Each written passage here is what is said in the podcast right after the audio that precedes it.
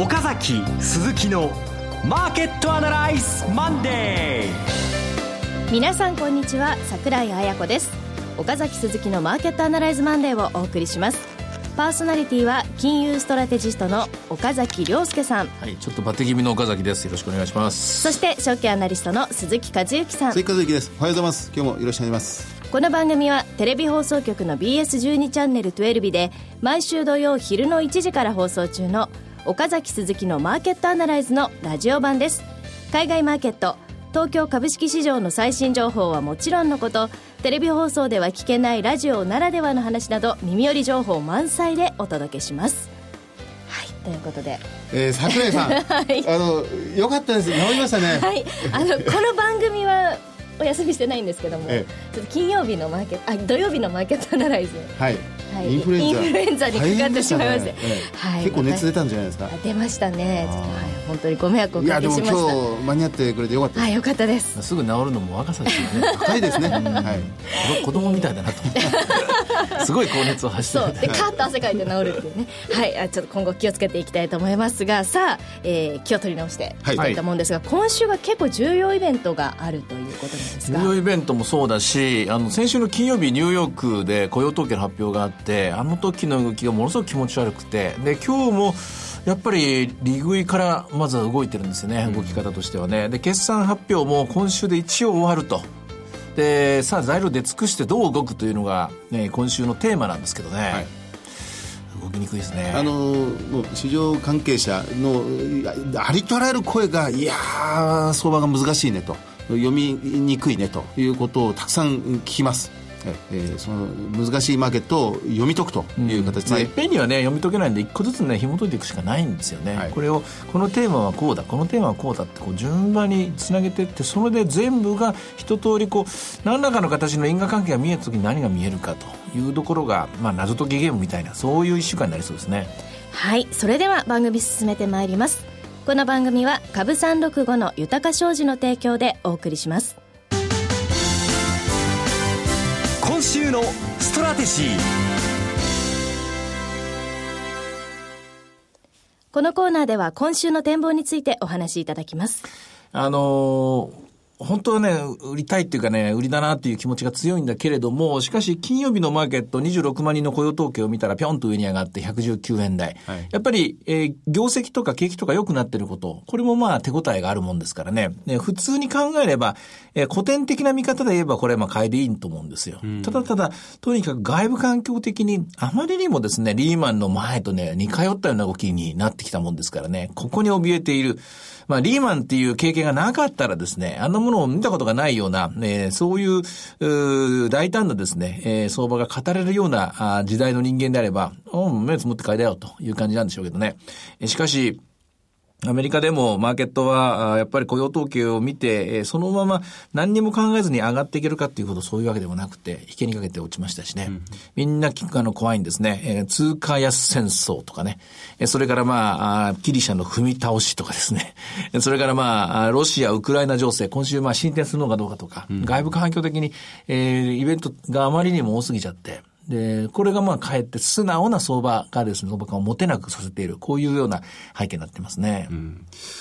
あの、今今のお話の中で一つ、まあ、用意した質問はいくつかありましたが、その前に、その、リーマンショック前に非常によく似通ってきたというのがワンフレーズありましたが、うん。うん。どの部分がこう似てるんでしょうか、うん、あの、まあ、簡単に言うとですね、やっぱ信用リスクっていうのをものすごくみんな意識し始めてるっていうところですね。で、リーマンの前にはサブプライム問題があったわけですよ。うん、サブプライム問題で傷ついたのは、過度のですね、信用リスク、信用供与があったんですね。で、あの時と仕組みが今非常に近いのは、過度の信用リスクの取り方、信用リスクを取った信用供与があった。これは、えー、取りも直さずですね、あの、量的緩和の一つの功罪なわけですよ。量的緩和した結果、ものすごくお金が余ってしまった。で、余りすぎたお金があっち行きこっち行き、あっちにたまりこっちにたまりして、例えば原油市場ではバブルが生まれていたとか、あるいはシェールガス開発では過剰な融資になったとか、あるいはアメリカのですね、全般的にこのジャンクと呼ばれたハイールドとかにものすごくお金が大量していたとか、あるいはもっと言うと新興国にもすごくお金が流れていたとか、そういったお金がみんな一旦ですね、元の位置に正常なところに戻るのではないのかな。うん、そういう現象が起こるとなると、大きくマーケットは揺さぶれる。事実、リーマンの時もサブプライム問題が破裂した瞬間にお金が一気に先祖返りといいますかね、元の位置に戻ろうとした結果、あらゆるものが貸ししぶりになっていって、で、スプレッドがどんどん開いていって、国債の利回りが低下していく。で、さらに、通貨が不安になって金が買われていくっていう、こういう現象なんですけどね。うんあの、あの時のイメージというのがちょっとこう、デジャブみたいに見えてるんだと思いますね。私自身それを感じていますね。あああの、確かにそうですね。あの、一つ一つ、まあ、これまで何週間にも、うん、まあ、去年の暮れから尾崎さんが一つ一つ事例として挙げていって、まだ全体つながらないまんま、一つ一つの事例をピックアップして、うん、ところが今それがだんだんどうやら一つにつながり始めてきたということになりますか？うん、感じますね。ただ、もっといけないのは、それが怖くて利上げができないっていうのももっと怖いんですよね。だって、利上げは、利上げというか正常化ですからね、そうなるといつまでたっても金融市場が正常化しないんじゃないかって、これももっと恐ろしい。やんなきゃいけない。やんなきゃいけないんだけど怖いみたいな。ただ、一つの結論、今ずっと一通り言いましたけれども、一番脆いのはこれ、為替だと思いますね。うん,、一番脆いのは、えー、もう漠然と我々が今円安を前提にですね、相場張ってきたと思うんですよね。はい。で、円安本当に大丈夫かっていうのがありますね。うん。あの、土曜日放送のテレビ、マーケットアナライズの番組の中でも、小崎さん、ポロッとおっしゃってましたが、うん、その、アベノミクス、もう今やもう随分あまり聞かなくなってしまった、アベノミクスで私たち日本人は、円安ドル高、イコール株高を、まあ、前提としてこれまでずっと動いてきた。うん、円安が、デフレ脱却が全てを、まあ、改善させるんだ。すべ、てに優先して良くなるんだというのが、それがもう染みついてるわけなんですが。そうなんですよね。えー、ここがずれたときに、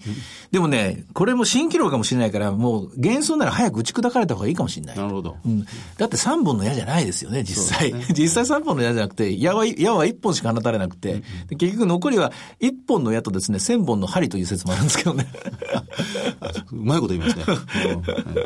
で、その1本の矢も、うん、本当に効き目が今出てきてるかどうかも少し揺らぎ始めてますあの、一本の矢もですね、まあ、日本単独で日本だけが強力なですね、円あの円安政策を出しているっていうことならば、これもまだ効果があったのかもしれませんが、世界中でユーロ安政策、デンマークロネ安政策、ですよね。トル,、トルコリラス政策にロシアル、ロシアルーブラ政策じゃないな。あと全部が全部揃って通貨安戦争に入ってきたような、そういう感がありますからね。あの、先週、先々週から世界の中央銀行が、うん、新興国を中心に一斉に金利を引き下げてる。下げてるというところですね。はい、まあ先進国も下げてるという状況で、中国人民銀行までが下げた預金金利準備ですよね。はい、これも下げてますからね。はい、こうなってくると、えー、一番の柱というか一番頼りにしてた円安もここあの揺らぎかねないと。ここですね。うんあの、話、あの、混乱のしてしまうのが、一つ一つ、まあ、解決策を見出していくということになると、いや、ギリシャなんですが、うん、今週、先週も、まあ、ギリシャは、まあ、相当くすぶっていた状況ですが、うん、今週はやはりこっちにもう少し、世界の目はシフトしていきそうでしょうか。うん、ギリシャについてはもう、あの、首相があれだけ強硬な姿勢を取ってますからね。罰つけて、罰を前提にやった方がいいですね。うん、これダメだなというのを前提で。で、ダメだけれども、ダメでも大して災害にならないというのであれば、もう良しとするしかないと。うん、最悪の事態を想定して動いた方がいいような気がしますね。ただまあ最悪の事態を想定しても、所詮これ、まあもう減免した後ですからね。ですので、そんなに大きな動乱にはならないだろうなと。ギリシャに関しましては、ユーロ圏から支援を受けるには、2月の16日までに、その今のプログラムの延期を申請する手続きを取らなきゃいけない。そうなんですね。で、まあ、そそうしないと、今月中、2月中に20億ユーロの返済義務が生じるということでありまして、うん、まあ、つなぎの融資を受けるにも、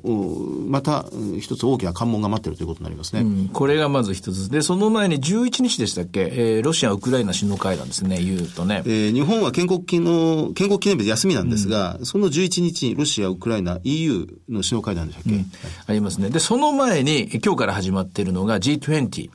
財務省中央銀行総裁会議なんですけども、これもうみんな通貨安戦争の真っ只中ですから、すっごいなんかけんけんがくがく大喧嘩するんじゃないかなと思って見てるんですけどね。うんうん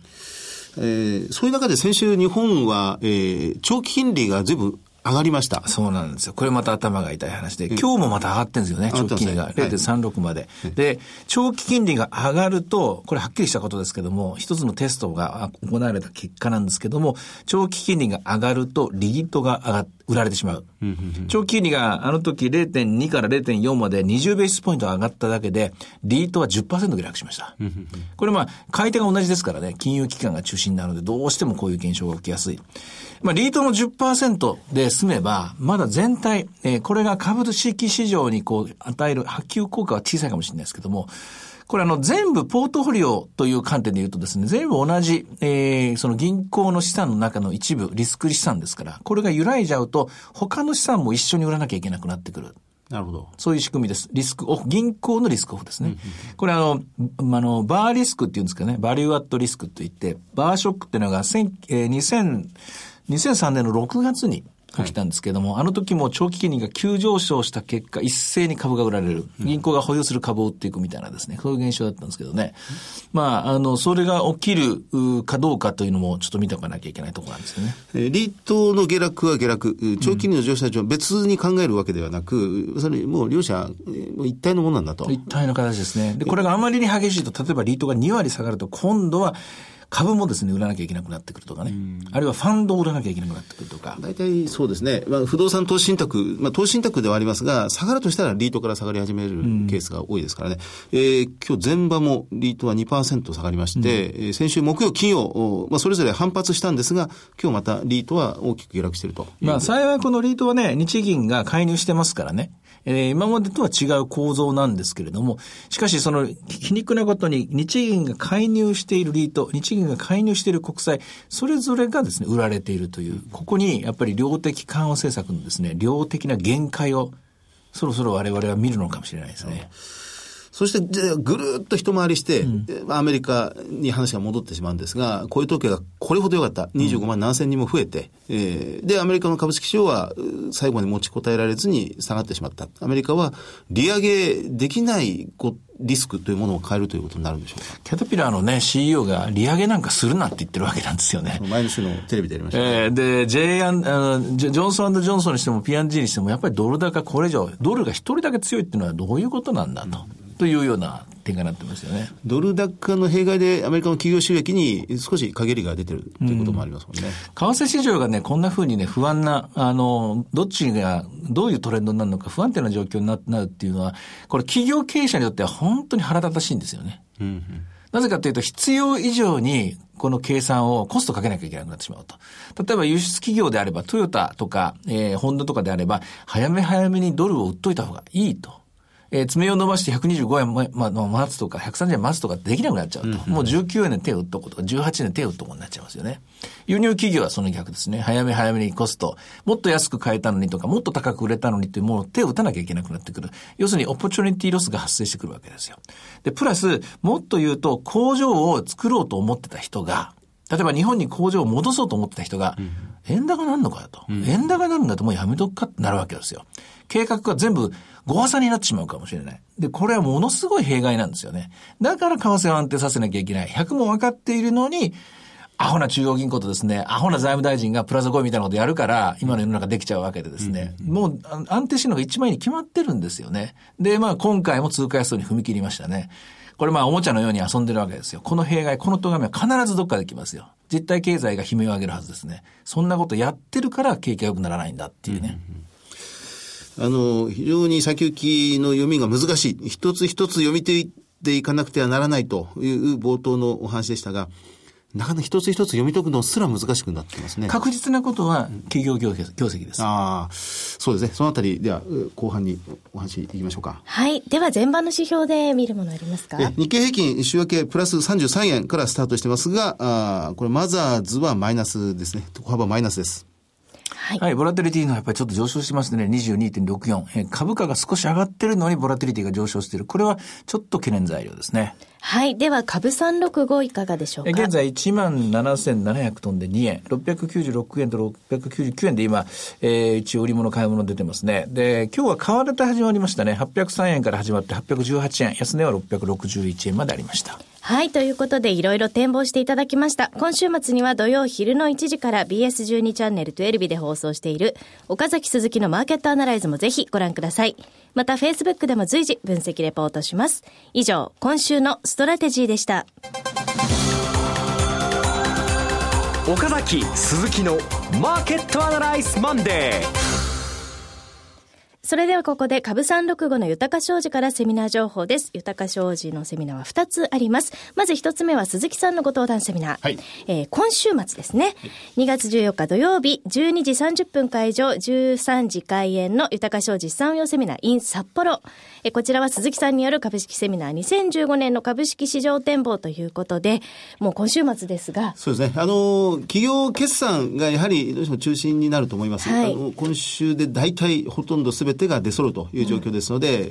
ー、まあ、できる限り速報ベースを交えて、えー、決算集計などを中心に行いたいと思います。今もね、あの、岡崎さんが分かることは企業業績と言っていらっしゃいましたので、ここ重要ですよね。はいはい。ということで、えー、会場は豊か商事札幌支店。お申し込み連絡先は豊か商事札幌支店。フリーコール0120-191-365。0120-191-365です。受付時間は同日祝日を除く9時から20時です。さあ、そしてもう一つは岡崎さんがご登壇されるセミナーです。こちらも今週末ですね。そうなんですよ。あのまあ、まあ、どこまでね、どこまでさらに飛び、解き明かせるかわからないですけど、とにかくできるところまでやってますので、できるところまで、えー、はい。ここまでは読めたっていうのですね、一番新しい情報をお伝えしたいと思います。はい、ということで、岡崎さんご登壇セミナーは、豊か商事産業セミナー in 名古屋、えー、2月15日日曜日、今週末です。12時会場、12時30分開演。えー、第1部に東京金融取引所の担当者からクリック株365セミナーがあり、えー、そして第2部が岡崎さんのご講演、そして第3部でレオスキャピタルワークスの担当によるえご講演があります。えー、会場が名古屋にあります TKP ガーデンシティ名古屋新幹線口バンケットホール 7B になります。お申し込み連絡先は豊か商事名古屋支店フリーコール0120-174-365 0120-174-365です。受付時間は同日祝日を除く9時から20時です。えー、ということでぜひ皆さんご応募よろしくお願いします。以上、株三六五の豊か商事からセミナー情報でした。えー、続きましては毎週土曜昼の1時から放送中の BS12 チャンネル12日岡崎鈴木のマーケットアナライズからのセミナー情報です。2月28日土曜日、東京で開催の無料投資家セミナー、リアルマーケットアナライズ2015 in Japan ですが、えー、応募を締め切らせていただきましたが、もうたくさんのご応募が。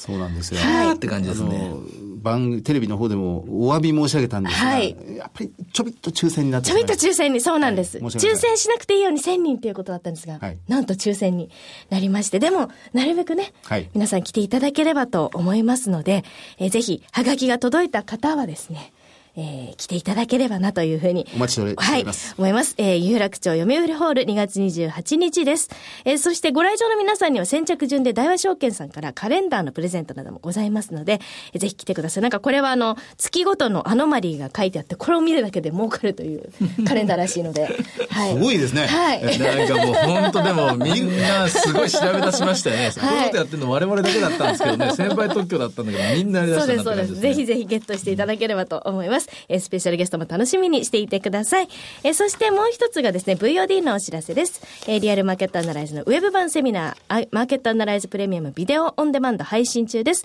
えー、た、ただいま第5弾で日常のありふれた言葉で語る経済学となっておりますが、えー、そろそろ、まあ来月までには、来月ぐらいにはね。ねうん、今度一応金利の話をしなきゃなと、はい、これだけ金利の話を毎週毎週してますからね。うん、やっぱりもっとなんて根本的な、あの、うん、どういうメカニズムになってるのかみたいなことを話さないといけないなと思って。そうですね。あ、そうですよね。あ、な、なんであ今日はちょっと上がってまずいですねって言ってるのか、うん、私は聞きたいです。そうですよ、ね。はい。うんその辺を。その辺をね、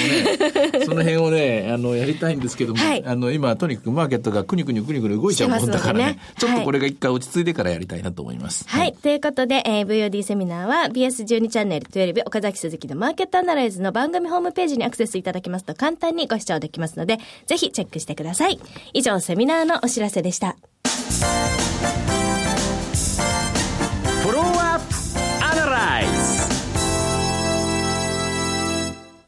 このコーナーでは先週放送の BS12 チャンネルトゥエルビ、岡崎鈴木のマーケットアナライズについてお二人にレビューしてもらいます。大和証券の森田さん、アナリストにお越しいただいて、ストラテジーに、えー、決算集計、途中経過でまとめてもらったという回でしたね。明快でしたね。はい。実に明快に、まあ、あの、ここまでの円安効果、それからこれからの原油安効果、この二つが相まって、えー、2015年度、はい、うん、順調に経済回復していく、業績回復していくっていう、ここをクリアにあの、あの、おっしゃってくれましたね。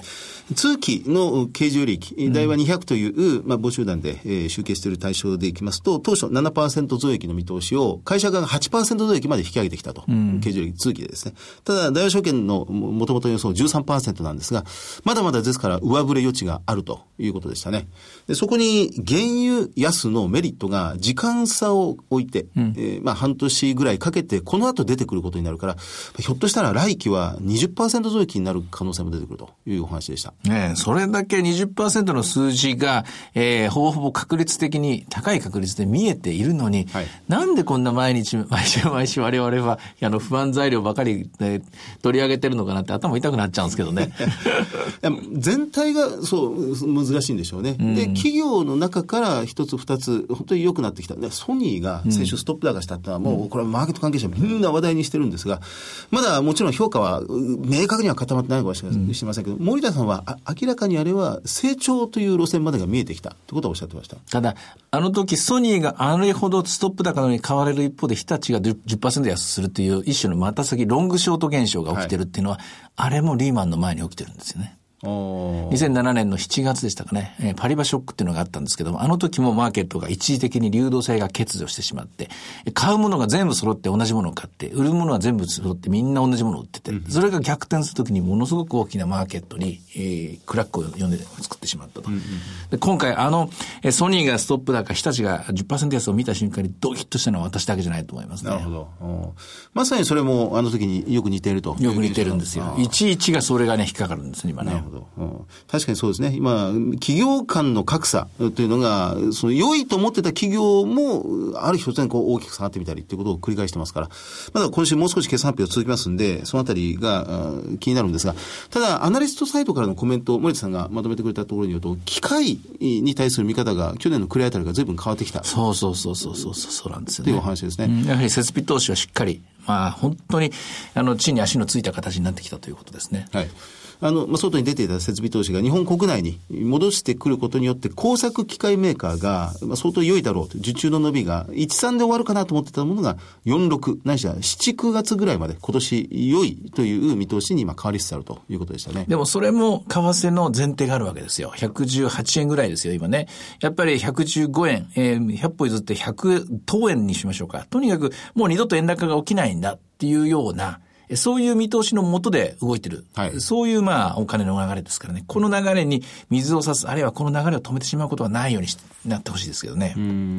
そこでもやっぱりそうするとまた戻ってしまうんですが、マクロ的に日本の金利上昇。うん、というのが気になるということになりますか、うん、金利上昇とグローバルな通貨安戦争ですね。この二つですね。だって日本が金利上昇していて、グローバルに通貨安してたらこれ円高になっちゃいますよ。そうそうなります、ね、当たり前ですけどね。はい、そうですか。あとはタイムテーブルで。はい、ということで、今週は末にユーロ圏の GDP なども出てきます、ね、週末、金曜日にユーロ圏 GDP、ドイツの GDP などがあります。はい、で中頃に先ほどの首脳会談、えー、ロシア、ウクライナ、EU が開かれます、はい、ということで、チェックお願いします。はい。岡崎鈴木のマーケットアナライズマンでそろそろお別れの時間です。ここまでのお話は？岡崎亮介と追加随と。そして櫻井彩子でお送りしました。それでは今日はこの辺りで失礼いたします。さよならこの番組は株三六五の豊か商事の提供でお送りしました。